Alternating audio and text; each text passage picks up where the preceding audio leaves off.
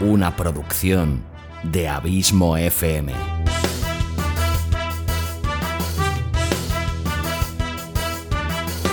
¿Quieres disfrutar de tu tiempo libre escuchando grandes historias, audiolibros y relatos? Un podcast literalmente literario.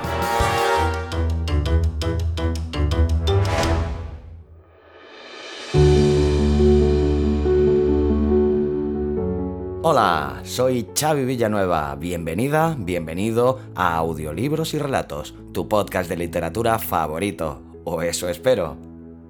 Hoy tengo el placer de traerte por primera vez a esta casa a una de las grandes figuras del llamado boom de la literatura hispanoamericana, nada más y nada menos que el gran Julio Cortázar. Julio Cortázar, nacido en 1914 y fallecido en 1984, fue un escritor, traductor e intelectual argentino. Y de los grandes, si se me permite la observación. Se le considera uno de los autores más innovadores y originales de su tiempo, maestro del relato corto, la prosa poética y la narración breve en general, y creador de importantes novelas que inauguraron una nueva forma de hacer literatura en el mundo hispano. Los contenidos de su obra transitan en la frontera entre lo real y lo fantástico. Casa Tomada, que es precisamente el relato que he escogido para hoy, fue publicado por primera vez en 1946 en la revista que dirigía Jorge Luis Borges, uno de los grandes que algún día le tendré que hacer un capitulito porque todavía no ha pasado por esta humilde casa, y este relato Casa Tomada fue recogido también en el volumen Bestiario en 1951. Dicho cuento, uno de los más estudiados del autor, comienza de manera realista e introduce paulatinamente un ambiente que distorsiona las leyes naturales. Espero que lo disfrutes. Hoy he vuelto a contar, como en tantos capítulos, con la participación de Susana Porras, a la que como siempre se lo agradezco un montón, como a ti, mi fiel oyente. Espero que sigas disfrutando de la audioliteratura, haciéndome saber que este podcast te gusta, te acompaña y te sirve de entretenimiento. Hasta la semana que viene. Larga vida al podcasting y larga vida a la audioliteratura.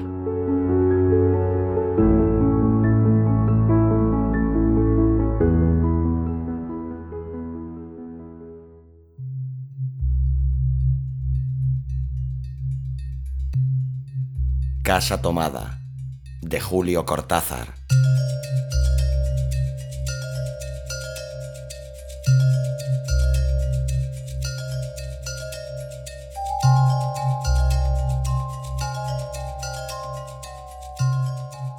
Nos gustaba la casa porque, aparte de espaciosa y antigua, hoy que las casas antiguas sucumben a la más ventajosa liquidación de sus materiales, guardaba los recuerdos de nuestros bisabuelos, el abuelo paterno, nuestros padres y toda la infancia. Nos habituamos Irene y yo a persistir solos en ella, lo que era una locura pues en esa casa podían vivir ocho personas sin estorbarse.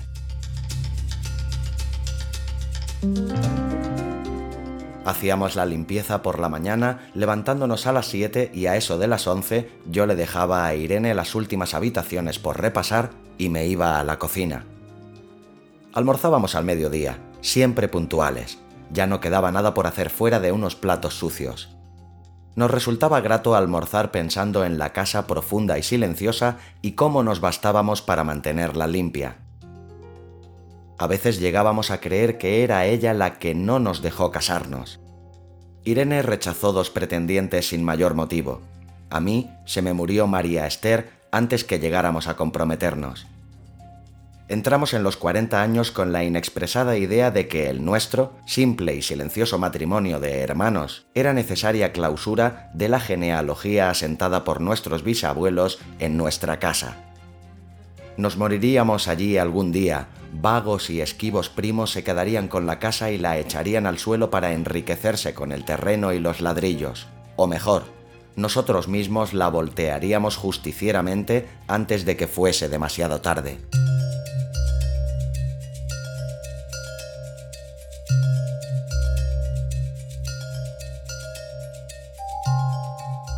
Irene era una chica nacida para no molestar a nadie, Aparte de su actividad matinal, se pasaba el resto del día tejiendo en el sofá de su dormitorio. No sé por qué tejía tanto. Yo creo que las mujeres tejen cuando han encontrado en esa labor el gran pretexto para no hacer nada. Irene no era así.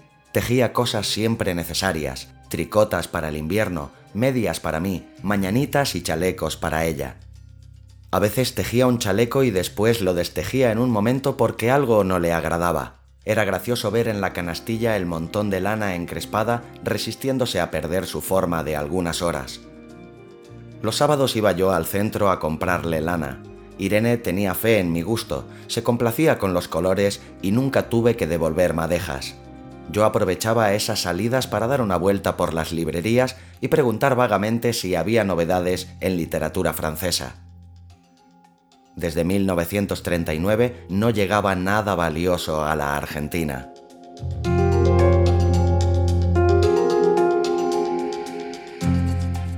Pero es de la casa que me interesa hablar, de la casa y de Irene, porque yo no tengo importancia. Me pregunto qué hubiera hecho Irene sin el tejido. Uno puede releer un libro, pero cuando un pullover está terminado no se puede repetirlo sin escándalo un día encontré el cajón de abajo de la cómoda de alcanfor lleno de pañoletas blancas, verdes, lila. Estaban con naftalina, apiladas como en una mercería. No tuve valor para preguntarle a Irene qué pensaba hacer con ellas. No necesitábamos ganarnos la vida, todos los meses llegaba plata de los campos y el dinero aumentaba. Pero a Irene solamente la entretenía el tejido, Mostraba una destreza maravillosa y a mí se me iban las horas viéndole las manos como erizos plateados, agujas yendo y viniendo y una o dos canastillas en el suelo donde se agitaban constantemente los ovillos. Era hermoso.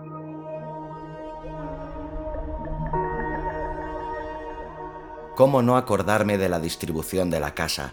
El comedor, una sala con tapices, la biblioteca y tres dormitorios grandes quedaban en la parte más retirada, la que mira hacia Rodríguez Peña.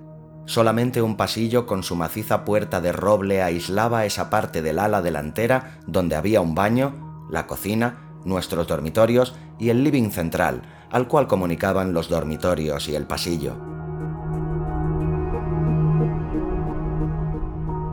Se entraba a la casa por un zaguán con mayólica y la puerta cancel daba al living. De manera que uno entraba por el zaguán, abría la cancel y pasaba al living. Tenía a los lados las puertas de nuestros dormitorios y al frente el pasillo que conducía a la parte más retirada. Avanzando por el pasillo se franqueaba la puerta de roble y más allá empezaba el otro lado de la casa. O bien se podía girar a la izquierda justamente antes de la puerta y seguir por un pasillo más estrecho que llevaba a la cocina y el baño.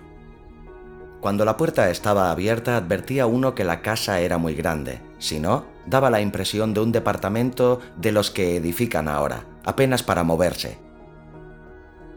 Irene y yo vivíamos siempre en esta parte de la casa, casi nunca íbamos más allá de la puerta de roble, salvo para hacer la limpieza, pues es increíble cómo se junta tierra en los muebles. Buenos Aires será una ciudad limpia, pero eso lo debe a sus habitantes y no a otra cosa. Hay demasiada tierra en el aire, apenas sopla una ráfaga se palpa el polvo en los mármoles de las consolas y entre los rombos de las carpetas de macramé. Da trabajo sacarlo bien con plumero, vuela y se suspende en el aire. Un momento después se deposita de nuevo en los muebles y los pianos. Lo recordaré siempre con claridad porque fue simple y sin circunstancias inútiles. Irene estaba tejiendo en su dormitorio. Eran las 8 de la noche y de repente se me ocurrió poner al fuego la pavita del mate. Fui por el pasillo hasta enfrentar la entornada puerta de roble y daba la vuelta al codo que llevaba a la cocina cuando escuché algo en el comedor o en la biblioteca.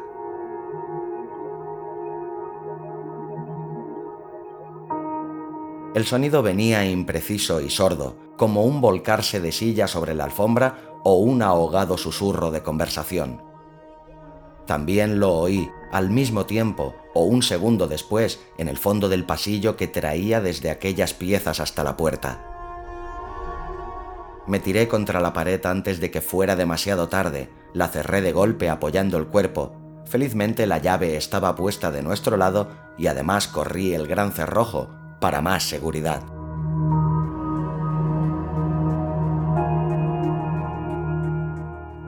Fui a la cocina, calenté la pavita y cuando estuve de vuelta con la bandeja del mate le dije a Irene, Tuve que cerrar la puerta del pasillo, han tomado parte del fondo. Dejó caer el tejido y me miró con sus graves ojos cansados. ¿Estás seguro? Asentí. Entonces... tendremos que vivir en este lado. Yo cebaba el mate con mucho cuidado, pero ella tardó un rato en reanudar su labor. Me acuerdo que me tejía un chaleco gris. A mí me gustaba ese chaleco.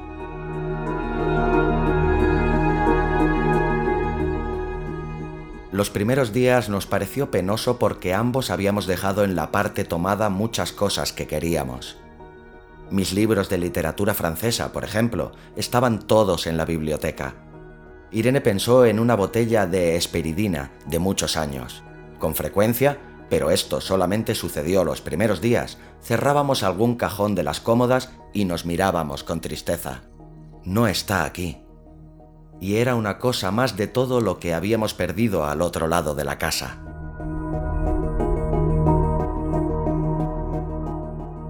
Pero también tuvimos ventajas. La limpieza se simplificó tanto que aun levantándose tardísimo, a las nueve y media por ejemplo, no daban las once y ya estábamos de brazos cruzados.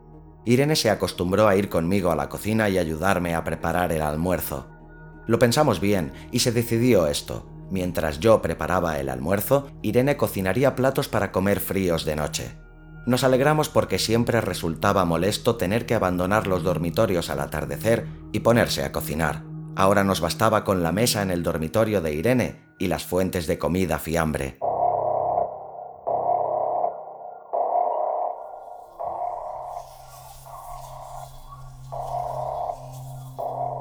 Irene estaba contenta porque le quedaba más tiempo para tejer yo andaba un poco perdido a causa de los libros, pero por no afligir a mi hermana me puse a revisar la colección de estampillas de papá, y eso me sirvió para matar el tiempo. Nos divertíamos mucho, cada uno en sus cosas, casi siempre reunidos en el dormitorio de Irene, que era más cómodo. A veces Irene decía, Fíjate este punto que se me ha ocurrido. ¿No da un dibujo de trébol?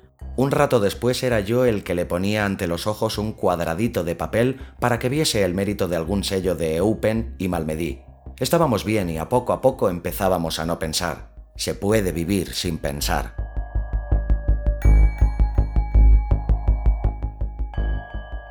Cuando Irene soñaba en alta voz, yo me desvelaba enseguida. Nunca pude habituarme a esa voz de estatua o papagayo, voz que viene de los sueños y no de la garganta. Irene decía que mis sueños consistían en grandes sacudones que a veces hacían caer el cobertor. Nuestros dormitorios tenían el living de por medio, pero de noche se escuchaba cualquier cosa en la casa. Nos oíamos respirar, toser, presentíamos el ademán que conduce a la llave del velador, los mutuos y frecuentes insomnios. Aparte de eso, todo estaba callado en la casa. De día eran los rumores domésticos, el roce metálico de las agujas de tejer, un crujido al pasar las hojas del álbum filatélico. La puerta de roble, creo haberlo dicho, era maciza. En la cocina y el baño que quedaban tocando la parte tomada, nos poníamos a hablar en voz más alta o Irene cantaba canciones de cuna. En una cocina hay demasiados ruidos de loza y vidrios para que otros sonidos irrumpan en ella.